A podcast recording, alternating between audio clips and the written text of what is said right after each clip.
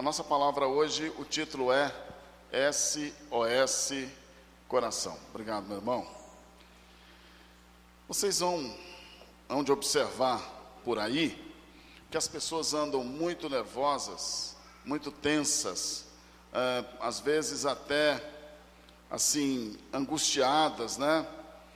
A, a procura por psicoterapeutas aumentou 900%. Conversando hoje com, eu fui visitar um, algumas pessoas na cidade e ah, encontrei alguém que estava sendo consultado, acompanhado por um, por um psicólogo. A hora está em torno de 400 reais. Então, quem pode ter um bom acompanhamento psicológico precisa ter dinheiro. Se não tiver, é muito difícil. Porém, porém, meus irmãos, a igreja é um braço de Deus extraordinário. Porque tem os conselheiros, tem aqueles homens profetas e mulheres que falam segundo a palavra, e você pode se aconselhar e conversar sem pagar nada, não paga nada. Então, esse é um tempo que os pastores precisam trabalhar e nós estamos trabalhando muito, viu, irmãos? Muito. Não não há descanso. Todos os pastores, nós estamos na linha de frente também o tempo todo, o tempo todo e todo o tempo. Amém? Glória a Deus. Como eu já falei, o pastor André está em observação. Então hoje eu vim aqui para ministrar ah, na nossa quarta profética, cantando com vocês, ministrando. E amanhã, depois do almoço, nós seguimos para o sul do Piauí, mais uma viagem missionária. Amém? Preciso contar com as orações dos irmãos, com a intercessão de vocês. Por quê? Olha só, irmãos. É, com a pandemia, muitos missionários que vivem nas regiões mais distantes estão padecendo e precisando de socorro. Então, Deus colocou no meu coração e da minha esposa um projeto de socorro a essas pessoas. Como é que é isso? Nós já socorremos algumas viúvas durante o Natal, não passamos aqui, passamos na estrada, e agora a gente vai levar, levar uma oferta de mais ou menos 250 reais para cada missionário e uma cesta básica. Amém? Já ajuda, né, irmãos? E nós contamos com você. Não é que você for ofertar, falar, essa é a minha, minha oferta missionária. Esse é o meu projeto missionário. Esses homens que estão na linha de frente, vilarejos, longe de hospital, longe de tudo, estão lá na linha de frente trabalhando. Muitas igrejas não têm teto, funcionam debaixo de pé de árvores, casinhas muito simples. Outros é, é, missionários, para poder vir a um hospital que tem alguma qualidade, tem que viajar 300, 320, 100, 280 quilômetros. Às vezes não tem dinheiro. Então, nós queremos olhar para essas vidas e socorrer. Amém? Aleluia. Levanta a sua mão direita e diga assim: Senhor Jesus, abençoa os missionários que estão na linha de frente. Amém? Glória a Deus. Eu creio, eu creio que, que o Senhor está nos levantando para socorrer essas pessoas. E vamos preparar também a grande caravana para a primeira semana de abril. Nós marcamos essa data porque há um feriado na sexta-feira e é a semana da Páscoa. Então, na, na próxima Páscoa, agora, na primeira semana de abril, nós vamos levar uma carreta de alimentos. Quem crê, diga amém. Eu falei uma carreta de alimentos, viu gente? Mais uma, né? Mais uma que levamos agora no Natal. E, além da carreta de alimentos, surgiu um desafio para mim ontem de construir duas casas. Amém? Você crê? Uma casa é para uma família, a, a Lilian teve lá comigo, mas o, o, o príncipe, filho mais velho dela, que é o, o Eric, uma casa, é um grupo de casas, né, bem pobrezinhas, onde uma das mães já teve 23 filhos, né? Aí a gente, nós cremos que podemos fazer uma casa lá para eles. E surgiu a ideia também, o patrocinador quer nos ajudar nesta casa e sugeriu fazer uma outra numa outra região e nós vamos avaliar isso para levar uma equipe boa de pedreiro. Nós queremos fazer essas casas em três dias. Quem crê, diga amém. Além disso, quando voltar na próxima quinta-feira, eu vou me encontrar com um escritório odontológico lá em Goiânia, um grande escritório, aonde o, o dono do escritório, o doutor Arivani, já viajou uma vez conosco, ele quer montar um projeto de, enquanto nós construímos as casas, distribuímos cestas, cuidar dos dentes das crianças. Amém, gente? Amém, Amém gente? Amém. E ele quer nos ajudar. Vamos reunir para fazer todo o planejamento. Vamos precisar de pasta de dente, escova de dente, bastante material odontológico. Será uma campanha imensa. Então, assim que voltarmos, nós contaremos com vocês aí para fazer da Páscoa, a semana da Páscoa, uma semana de compaixão e solidariedade. Porque a grandeza da igreja não está no tamanho do prédio. A grandeza da igreja está no que ela reparte. Quem crê, diga amém. amém. Aleluia. A sua grandeza não é porque você ora, fala em língua, você ora bonito. Amém por isso. Não é porque você prega bonito. Amém por isso. É pelo tamanho da compaixão que você tem. Aleluia. Amém. Então, não é, não é o quanto você. O Senhor não, vai, não vai perguntar lá na glória o quanto você juntou, vai perguntar o quanto você repartiu. Aleluia! Glória a Deus! Esta igreja que nós cremos, a igreja que reparte. Irmãos, eu quero compartilhar aqui com vocês é, a história de um profeta que nos encanta, que nos anima, mas que houve um momento que o coração tremeu, que a vida, pra, a, na perspectiva dele, ficou difícil. Quem aqui já não passou uma noite sem conseguir dormir? Quem aqui já não chorou escondido, sozinho, curtindo a sua solidão, seus medos, suas angústias? Quem aqui já não levantou pela manhã e de repente olhou, o céu está nublado e você parece que naquele dia nada dá certo? Você quer se esconder, você quer ir para a caverna, você quer ir para algum lugar distante, você quer assumir. Quem aqui já não passou por uma desilusão, uma mágoa, um ressentimento, uma traição? não é? Quem aqui de repente talvez confiou demais em alguém, amou demais alguém e de repente esse alguém o traiu, foi embora, fez outro negócio, é, fez outras coisas que vocês não combinaram fazer. Quem aqui já não sentiu que o céu estava distante, que parece que o silêncio de Deus e a presença de Deus estava distante da sua vida?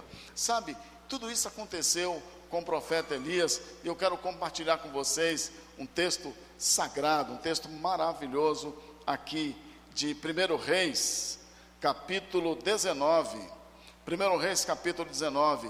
E eu quero falar sobre algumas questões do coração, quando a alma pede socorro. Há dias que a sua alma empaca. E ela diz assim: Eu não vou, eu não vou fazer o que você quer. Eu não vou seguir com você ela empaca e fica ali. É como se, sabe, você percebe que a sua alma não está acompanhando, que ela está distante, que ela não está querendo é, participar com você dos projetos, não é? Parece que ela ficou na beira de, do caminho, que ela ficou lá dentro do quarto, ela não quer ir com você.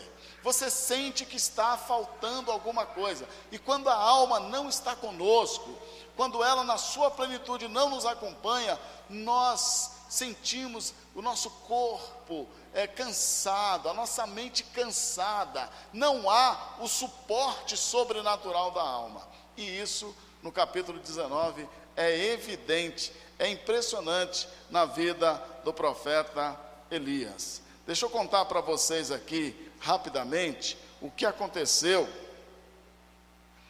é, com o nosso querido profeta Elias, quando ele subiu ao monte, quando ele foi e destruiu os profetas de Baal, quando ele resgatou o altar, como está lá no 18, 30, e como ele fez coisas extraordinárias. O que acontece?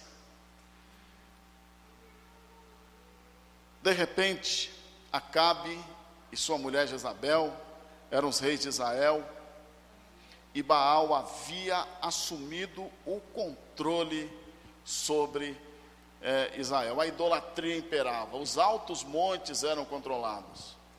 e Deus falou com Elias para conversar com o rei Acabe.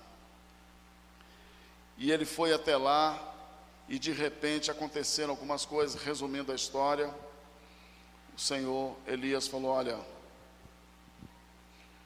vocês precisam tomar uma decisão: se, ser, se vão servir a Deus ou Baal.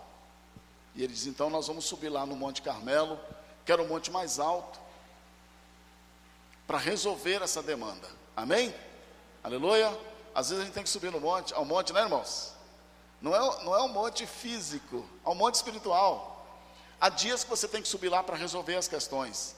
Há dias que tem que fazer um peneiramento na sua vida. Tem que tomar decisões, reorganizar a vida. E lá ele subiu ao Monte Carmelo e diz: Olha, nós vamos ver lá quem é que manda, se é Deus ou se é Baal. E aí falou assim: Olha, nós vamos levantar um altar e nós vamos orar e aquele Deus que fazia descer fogo do céu, a ele nós vamos seguir. E aí vocês conhecem a história. Ele subiu, restaurou o altar, juntou as doze pedras, e, e os profetas de Baal, 400, oravam, rezavam, clamavam, passou o dia inteiro se mutilando, e Baal ficou em silêncio e não pôde fazer nada. Quando chegou a vez do profeta, mandou regar com água ao redor do altar, não é? Fez lá a oferenda do boi, jogou água, e ele apenas fez uma oração para que o Senhor ouvisse e operasse com grande poder e desceu o fogo do céu e consumiu. E os profetas de Baal foram mortos e o povo começou a clamar, né? Glorificando, saindo ali estrada fora, descendo o monte com Elias e dizendo: Só o Senhor é Deus. Só o Senhor é Deus. O último clamor que ele ouviu foi: Só o Senhor é Deus. E ele sai, desce do monte, e de repente, meus irmãos, no verso 19, nós vamos começar a acompanhar esse caminho. Para onde é que você vai depois que você desce do monte? Para onde é que você vai depois que você restaura o altar, reorganiza a sua vida? Aí você dá uma olhada assim para o seu irmão e diz assim: cuidado para onde você vai. Amém? E aí, Jezabel, a rainha, mandou um recado para Elias, quando ele descia do monte, quando ele certamente ia reorganizar o culto, a celebração, quando ele ia reorganizar as coisas de Deus, a adoração, a reunião santa, adoração diante do altar, a rainha manda um aviso dizendo, verso 2 do capítulo 19: Façam-me os deuses como lhe aprover, se amanhã, a esta hora, não fizer eu a tua vida como fizeste a cada um desses dos profetas de, ba, de Baal. Olha o verso 3: Temendo, pois, Elias levantou-se para salvar sua vida e foi e chegou a Beceba, que pertence a Judá, e ali deixou o seu moço. Jezabel mandou um recado para o profeta dizer assim: Até amanhã eu vou te matar. Gente, quantas vezes o diabo manda recado para você e para mim? O seu negócio não vai dar certo. Eu vou destruir sua família. Eu vou te matar. Todos os dias você sabe que Satã o Senhor de Baal, ele vai mandar recados. E de repente, eu estou falando do profeta Elias. Gente, o profeta Elias subiu ao monte, fez fogo descer do céu, matou os profetas de Baal, restaurou o altar, trouxe a fé do povo de volta, e todos celebraram, reconhecendo que só o Senhor é Deus. Você sabe, o poder do camarada mandar descer fogo do céu e descer? Esse homem, quando recebeu o recado da rainha dizendo que mandaria matá-lo até em 24 horas eu vou matar você, teve medo. Temeu. E ele de repente desce, vai em direção a uma, uma região, e lá o auxiliar dele ele dispensa, fala: Você vai ficar aqui. Certamente ele estava com medo, se ficar perto de mim, vai morrer também. E o camarada que enfrentou os 400 profetas de Baal, uma multidão, agora tem medo de uma mulher que diz que vai matá-lo. E ele, de repente, a mensagem, a semente maligna, a acusação do tentador conseguiu entrar na sua alma ele se tornou prisioneiro daquela mensagem, gente. E quantas vezes você acorda de manhã e o diabo manda a vizinha ou manda alguém dizer assim: olha, com essa pandemia, o desemprego não vai. E você naquele dia você saiu para arrumar um trabalho. E ele e o diabo manda o recado.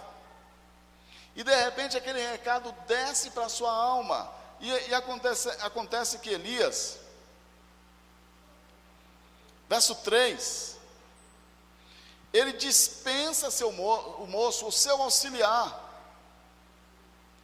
Ele, ele faz, comete um erro, ele faz algo que você não pode fazer. Irmãos, há quantos cristãos nessa pandemia que deixaram de frequentar a igreja, de receber o cuidado, o apoio, a cobertura, o suporte? Vive uma vida por conta e risco. Foi assim que ele fez. No verso 3, a atitude do profeta foi: quem enfrentou os profetas de Baal? Quem fez o fogo descer do céu? Quem restaurou o altar? Quem trouxe a glória de Deus novamente para aquela região sobre o Monte Carmelo? Agora, no verso 3 do capítulo 19 de 1 Reis, ele foge. A mensagem que Satanás mandou colou, entrou na alma, criou uma grade lá dentro. E quem tem medo, o que faz quem tem medo, irmãos? Perna porque eu te quero, foge. É, irmão. Quantos crentes estão fugindo do seu ministério, fugindo da sua chamada, fugindo da ordem que Deus deu? E às vezes, meus irmãos, o Senhor espera, e quando ele percebe que a pessoa não vai obedecer, dá um tempo, ele coloca outro lugar porque ninguém é insubstituível. Mas ele, o profeta Elias foge no verso 3. Olha, fala para o seu moço, cai fora, fica aí, cuida da tua vida aqui para frente, porque eu vou para onde? Verso 4. Ele mesmo, porém, se foi ao deserto, caminho de um dia, veio e se assentou debaixo de um zimbro e pediu para si a pediu para si a Diz: Basta, toma agora o Senhor a minha alma, pois não sou melhor do que meus pais. Você observa que o início do verso diz assim: Ele mesmo. A partir dali não era o Senhor mandando, não era o Senhor direcionando. O medo lhe fez fugir e lhe fez decidir por conta própria.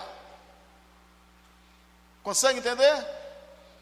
Quantas decisões você vai tomar por conta própria e depois só quer que Deus assine o cheque? Diga assim: Deus não é meu funcionário. Não esqueça disso. Quantas decisões? Ele desce do monte, deixa o seu moço, e no verso 4, ele tomou duas atitudes. Ele foi para o deserto. Deus não havia mandado. O texto diz que Ele mesmo, por conta própria. Quando é Deus que te manda para o deserto, Ele vai garantir. Mas se você vai por conta, conta própria, é risco para você. É por conta e risco de você. E aí, ele tomou duas atitudes movido pelo medo ele vai para o deserto e lá no deserto ele arruma um pé de árvore, encosta lá e diz: Deus. Ele não se suicidou, gente. Ele, ele continuava debaixo da obediência. Ele disse: Senhor, tira a minha vida. porque ele sabia que só Deus pode fazer isso. Mas ele pede: tira a minha vida. Eu não tenho mais o que fazer nessa terra. O medo produziu, da, agora em diante ele começa, aquele profeta que subiu o Monte Carmelo, porque Deus mandou, que trouxe fogo do céu, obedecendo às ordens de Deus, que restaurou o altar, de acordo com a orientação de Deus, agora ele começa a dar ordem para Deus.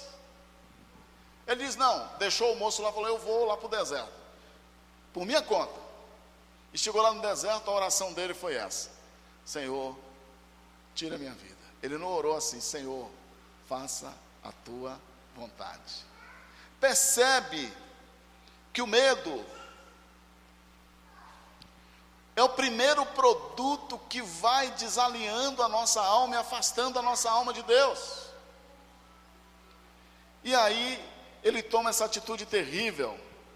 Ele vai para o deserto e pede a morte. E um homem que não quer mais compromisso com Deus, que não quer mais nada, que, que de repente acha que não serve mais para nada, simplesmente porque alguém disse: Eu vou matar você. E ele aceitou aquela proposta, gente. E quantas vezes Satanás diz assim: o seu negócio não vai dar certo? Eu vou matar o seu trabalho, vou matar a sua vida financeira, eu vou matar a sua família, eu vou matar seus relacionamentos, eu vou matar a sua vida emocional, eu vou matar a sua alegria, eu vou matar a sua paz. E se nós aceitarmos, ele vai fazer. Elias começa a aceitar aquela proposta. E quando chega no verso 5, diz: Deitou-se e dormiu debaixo do zimbro. Eis que um anjo tocou e lhe disse: Levanta-te e come. Irmãos, ele deita, dorme, porque ele acha que Deus vai tirar a vida dele.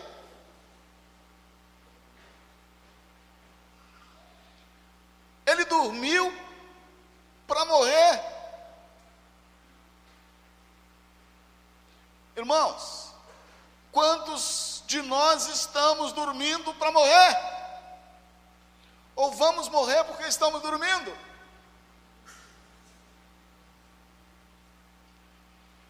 Quantos estamos dormindo acerca das questões espirituais e a morte está rondando? mas há uma voz. Amém? Há uma voz? Há uma voz do céu? E quando o anjo fala com ele, quando Deus fala com ele, meus irmãos, Deus não chega passando a mão na cabeça dizendo assim, coitadinho. Não, porque tem gente que quer que Deus faça isso. Olha, coitadinho, coitadinho, coitado. Irmãos, olha só o que que o Senhor fala no verso 5, lá no final. Eis que um anjo tocou e lhe disse: Levanta-te e come. Levanta a mão para o céu assim. E diz assim: Eu me levantarei. Só as irmãs, um, dois, três e. Só os homens. Um, dois, três e. Levanta-te. Se levante e coma. Amém? Toma uma atitude, fique de pé e se alimente. Se prepare. Quem crê, diga amém. E olha, no verso 6, está lá.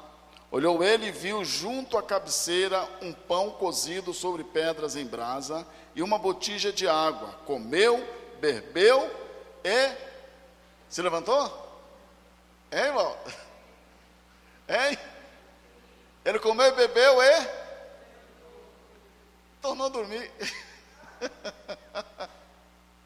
Olha o texto. Comeu, bebeu e tornou a dormir. Sabe por quê? Que a única esperança que ele tinha era esperança de morrer Mas Deus colocou o alimento, a bênção, o sustento, mandou o anjo do lado dele. E a única coisa que ele queria dormir para morrer. Será que não tem pessoas hoje assim? Deus coloca do lado toda a provisão e ele está dormindo. Deus manda o anjo dizer: levanta, come. Ele comeu e dormiu, não se levantou. Há quantos de nós que achamos que não vale mais a pena levantar para o Senhor, comer para a glória do Senhor, aprender, crescer, nos alimentar, fortalecer a alma. Colocamos a alma em stand-by, em profundo sono e deixamos ela morrer. Abandonamos para lá. E aí, o anjo fala pela segunda vez. Verso 7. Olha o texto. Voltou segunda vez o anjo do Senhor tocou e lhe disse: Levanta-te e come, porque o caminho te será sobremodo longo. Amém? Enquanto ele estava olhando para trás, naquilo que a rainha disse, no perigo de morte, Deus olhava para frente, Deus mostrava o futuro. Amém, irmão? O passado passou. Reescreva a história daqui para frente. Começa agora a escrever uma nova história em Cristo. Quem crê, diga amém. amém. Maior é o que está conosco do que os que estão com eles.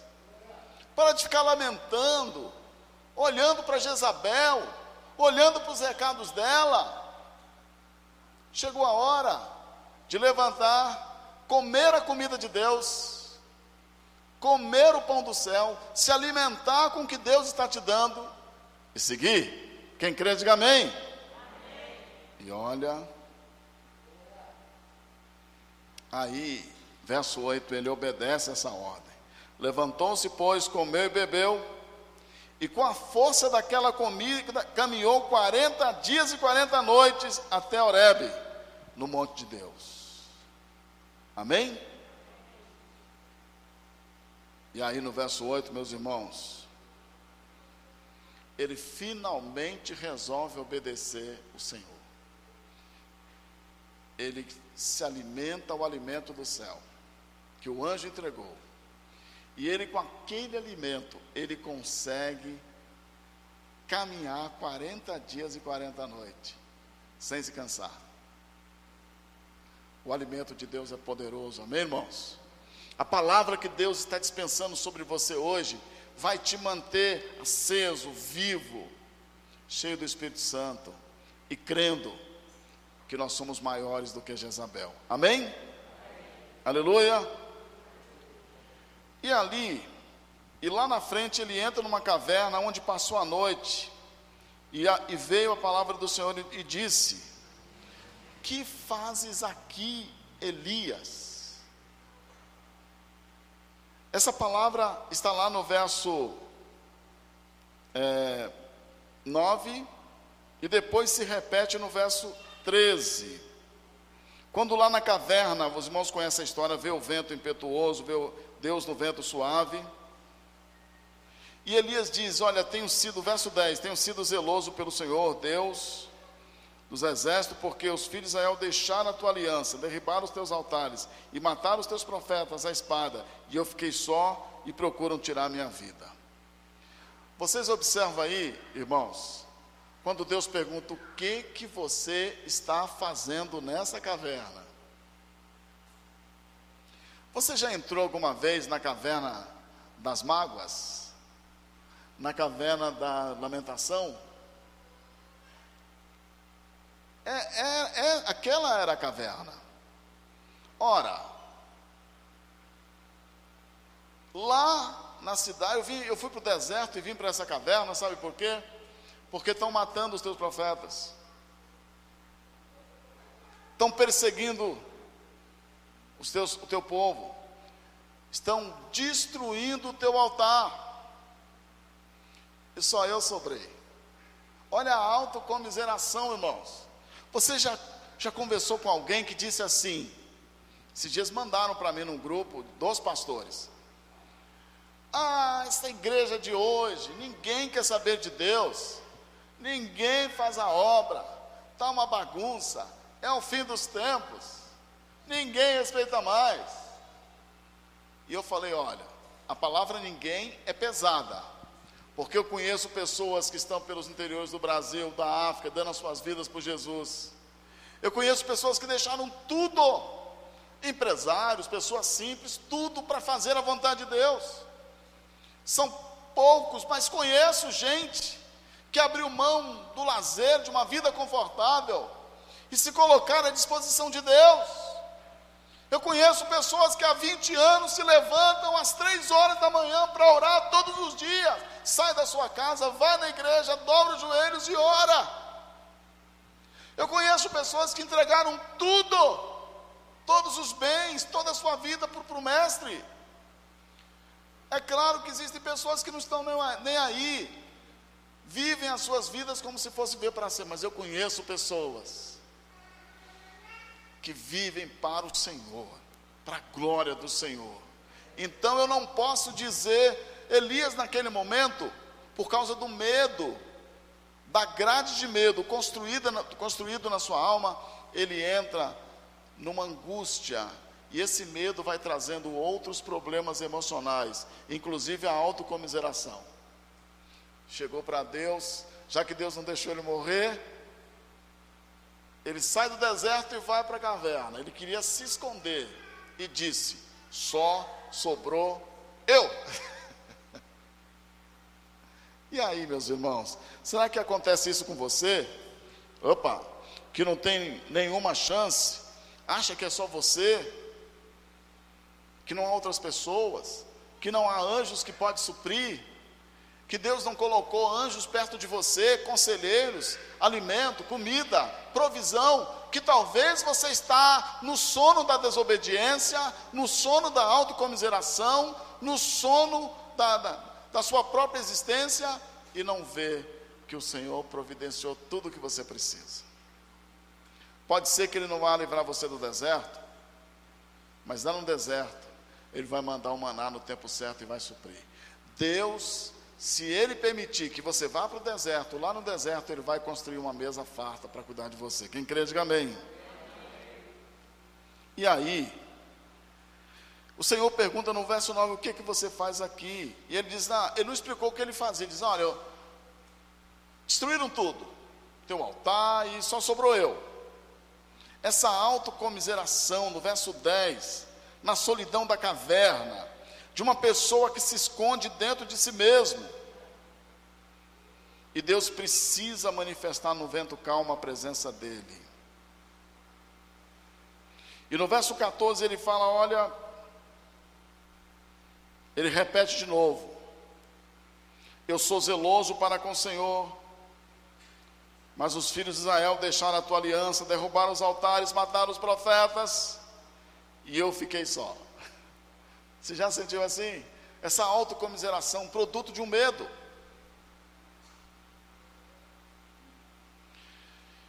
E aí, em outras palavras, O resultado por servir o Senhor é solidão e morte. Era isso que ele queria dizer. E aí, meus irmãos, verso 15: Deus não dá ouvido para o crente, o cristão, a pessoa que está por conta e risco, que assume a autonomia da sua vida E Deus nem dá ouvido. No verso 15 o Senhor diz: Vai, volta ao teu caminho para o deserto de Damasco. E aí chegando lá, unge a Azel, rei sobre a Síria, Jeú, o rei da Síria, o rei de Israel agora, Jeú, e Eliseu, filho de Safate. Ungirás o profeta em teu lugar. Amém? Aleluia. No verso 15, o Senhor diz: Volta para o teu caminho, volta para o projeto que eu determinei. Amém? A pergunta que eu quero fazer para você hoje é o seguinte: se você fosse avaliar o seu relacionamento com Deus, a que distância você está dele? O Senhor diz: volta para o teu caminho, Elias, e obedeça às minhas ordens. E ele unge o rei da Síria, o rei de Israel, e o profeta que iria substituí-lo a obra não estava terminada, concluída. Amém? Ele precisava combater o bom combate, completar a carreira e guardar a. Aleluia! Percebe que é um projeto, meus irmãos, que é um plano. E se nós andarmos nesse projeto, nesse plano, nesse caminho, se atentarmos à voz de Deus, à direção de Deus, ele vai suprir, Ele vai mandar anjo, Ele vai dar proteção. A rainha má não vai, o inimigo não vai nos alcançar. Quando ele disser que vai nos matar, não será verdade, o Senhor vai nos proteger. Quem crê, diga amém. amém. Aleluia. E aí, meus irmãos, ele obedeceu e ele ungiu o rei da Síria, o rei de Israel e Eliseu. E Deus completa no verso 18 dizendo: Também conservei em Israel sete mil, todos os joelhos que não se dobraram a Baal e toda a boca que não o beijou.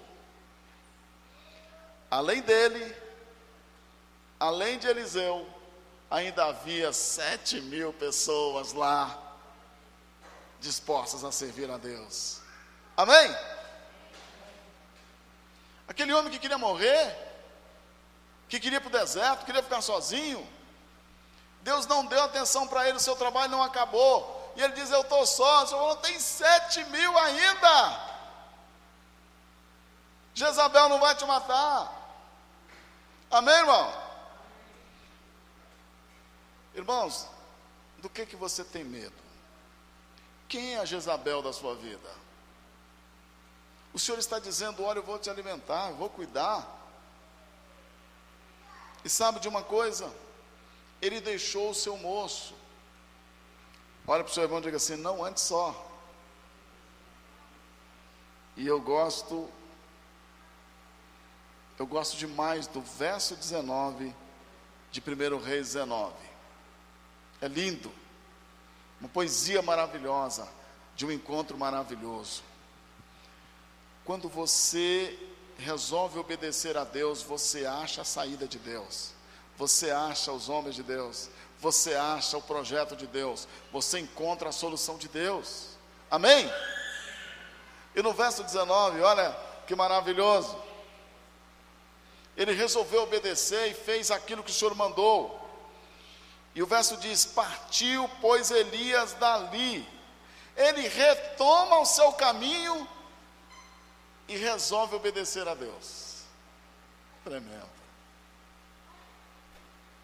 E aí, a Bíblia diz que ele achou Eliseu. Amém, gente? Ele achou Eliseu. Ele achou o profeta que iria substituí-lo. E a história você já sabe. Amém? Ele achou um profeta extraordinário. Ele achou, achou alguém que iria impactar Israel e continuar o projeto, o legado. Se ele tivesse ficado no deserto, se ele tivesse morrido, se ele tivesse sucumbido, se ele deixasse a ideia de que realmente ia morrer, tomasse conta da sua mente, da sua alma, não teria achado Eliseu.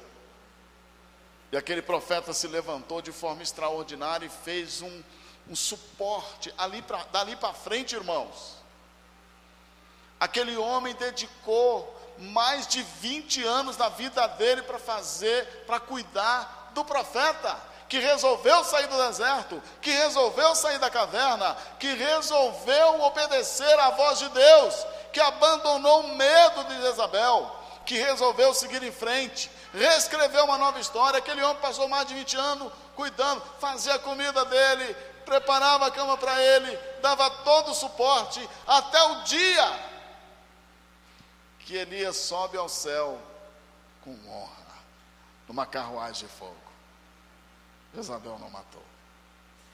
Ele sobe numa carruagem de fogo, porque é assim que Deus faz com seus filhos, seus profetas. Passa desta vida com honra. Quem crê, diga amém. amém. E aí, meus irmãos, Eliseu assume o seu lugar e continua a obra. Deus quer continuar o projeto dele através de você. Levanta a mão direita. Diga assim: O meu Senhor quer continuar o seu projeto através de mim. Amém? E quando estiver chegando a hora de você partir, você vai deixar alguém no seu lugar para continuar o projeto que Deus colocou na sua mão. Entende isso? Como que é importante? A obra não vai parar. Amém? E aí, eu quero encerrar esta palavra fazendo a seguinte pergunta para os irmãos. Você entendeu? Que quando Elias começou a obedecer, Deus sarou o coração dele? Ele queria morar no deserto, viver nas cavernas, fugir de tudo e morrer ali. Falou: não, levanta, coma, siga, e você vai ainda trazer unção sobre essa terra, e levantará profeta. Amém? E Deus nem disse para ele que no final de tudo, ele, desse período de obediência, ele seria levantado numa carruagem de fogo. Aleluia! Ele nem experimentou a morte. Sabe por quê? Porque Satanás jurou que iria matá-lo. O inimigo não vai nos matar, meus irmãos. Se você obedecer, ele não morreu. Continua lendo aí. E eu quero encerrar essa palavra perguntando para vocês: Aonde está o Deus de Elias? Já fez essa pergunta? Aonde está o Deus de Elias? Quem consegue responder essa pergunta? Vamos responder essa noite? Você que está aí na sua casa, aonde está o Deus de Elias? Esse mesmo Deus. Mesmo ele decidindo ir para o deserto e para a caverna, o Senhor não abandonou. Deu rumo, deu direção, sarou o coração. Deus entendeu e tratou e cuidou do coração de Elias. E depois ainda leva ele numa carruagem de fogo, nós vamos ver depois isso. Aonde está o Deus de Elias, meus irmãos? Consegue levantar sua mão e fazer essa pergunta? Levante a sua mão direita e diga assim comigo: Onde está o Deus de Elias? Ih, que fraqueza. Quem não jantou hoje, gente? Não jantou? Então, no final do culto, me chama que nós vamos jantar na sua casa.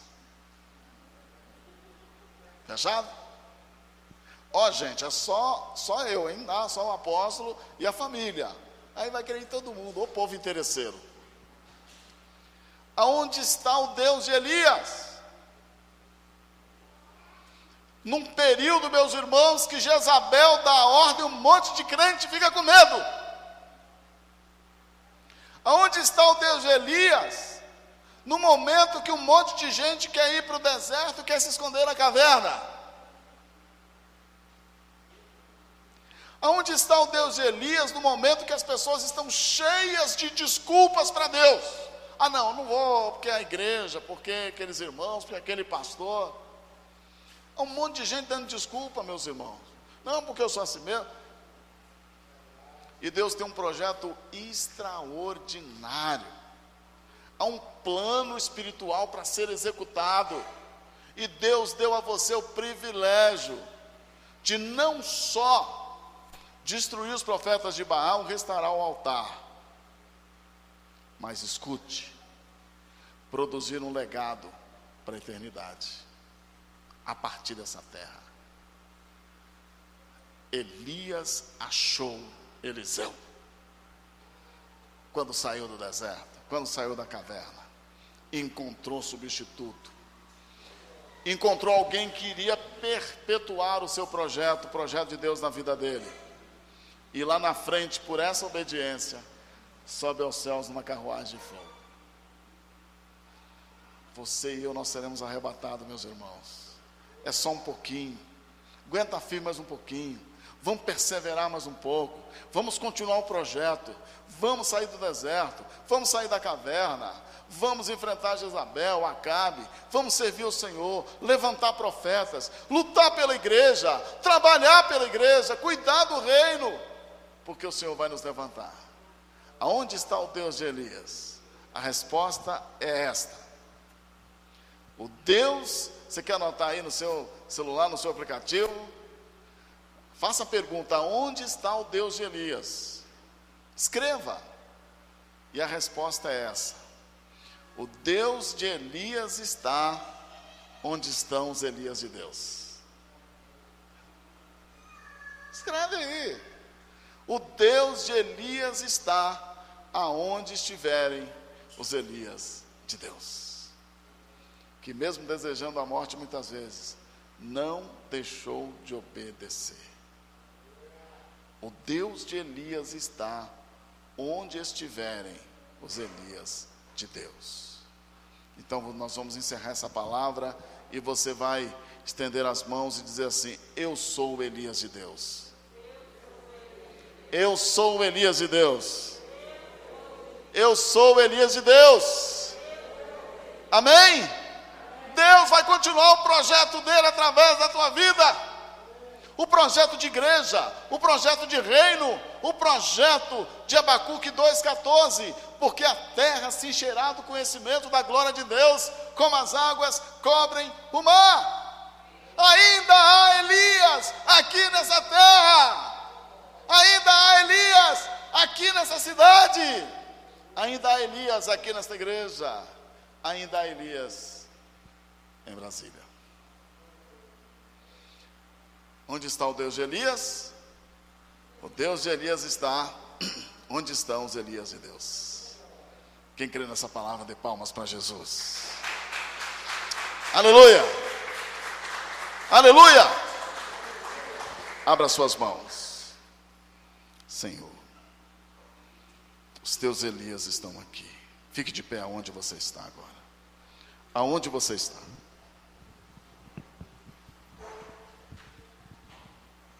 Feche teus olhos. Eu gostaria, irmãos, que você orasse agora se entregando, Pai.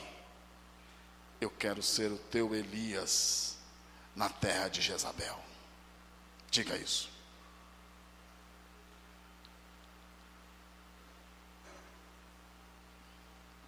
É você e Deus agora. Eu quero ser o teu Elias na terra de Acabe. Eu quero ser o teu Elias na terra dos altares destruídos. Eu quero ser o teu Elias na terra dos desertos, das cavernas. Eu quero ser o teu Elias para executar o projeto do Senhor, meu Pai.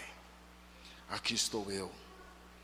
Ó oh, Deus de Elias, eu quero ser o Elias de Deus. Toma posse dessa palavra. Ele vai sarar o coração, meus irmãos. Ele vai tratar de dentro para fora.